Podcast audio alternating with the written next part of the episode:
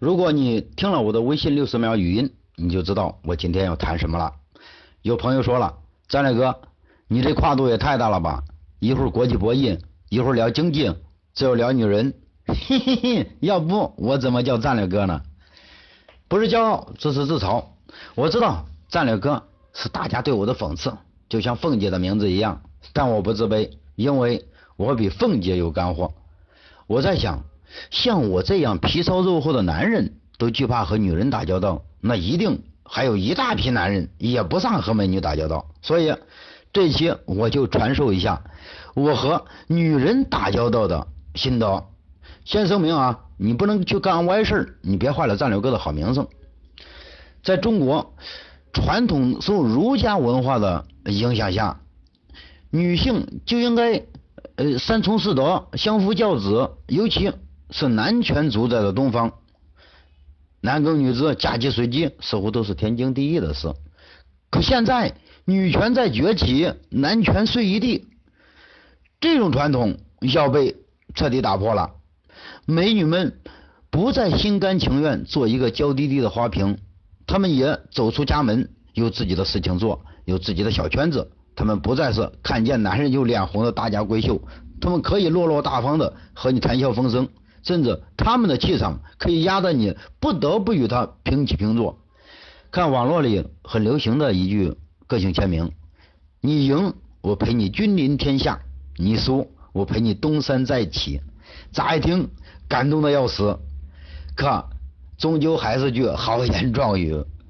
我还是很喜欢一位美女说过的这句话，原话我记不太清了。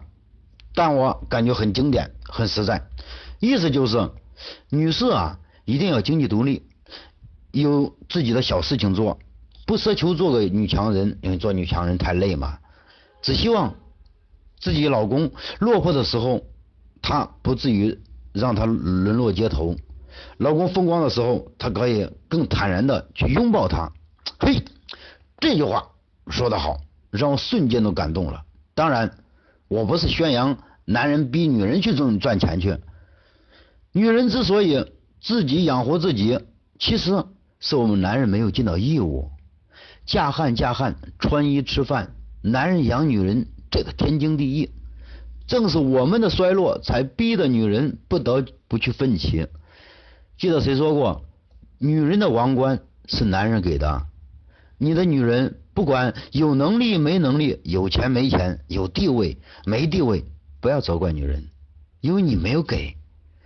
现代女性们能够自力更生、自食其力，其实是在主动的帮我们这些男人们分担压力。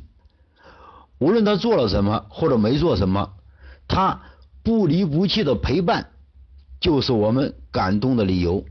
平时很少和异性有过很。广泛的接触，对当代女女人的感觉啊，很多都是来自网络《非诚勿扰》受他们的影响。呃，现在的女人呐，物质、拜金、花瓶、不劳而获、奢侈浪费等等等等，都是我一直以来很片面的看法。但和这帮女哥们一接触，我才对当代女性有了更全面的认识。他们有点小追求，有点小崇高，并不是娇滴滴的女神，更像是实实在在的伙伴。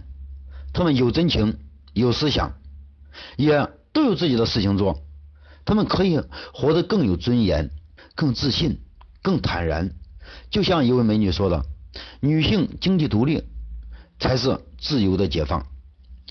你可以不受约束的去做自己感兴趣的事，例如。”我们正能量群不定期组织的小爱心、小公益啊，他们可以更自由的参与，参与他们感兴趣的事情。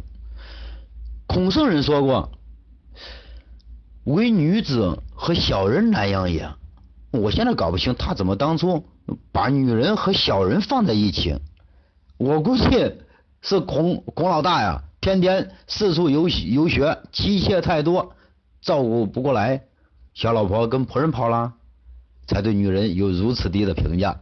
哈 哈当然这是玩笑啊，别批我。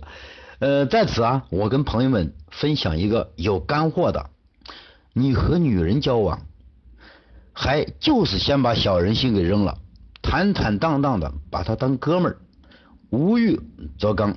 你对他没有歪心邪念，他们自然很坦诚的去接受你。你看见美女就想亲一口，那人家自然要拿起武器严阵以待，把你拒之千里。好像在哪里看过，呃，莎士比亚的一句话，说什么男女之间不存在纯粹的友谊。我或许还没有那么深的道行，嗯，对这句话还没有那么彻底的冷领领悟。但我真的不太认同这句话。男女之间出于生理的本能，交往过于亲密，的确容易诱发爱慕。而一旦跨越这步，你们的关系，哎，的确就彻底改变了。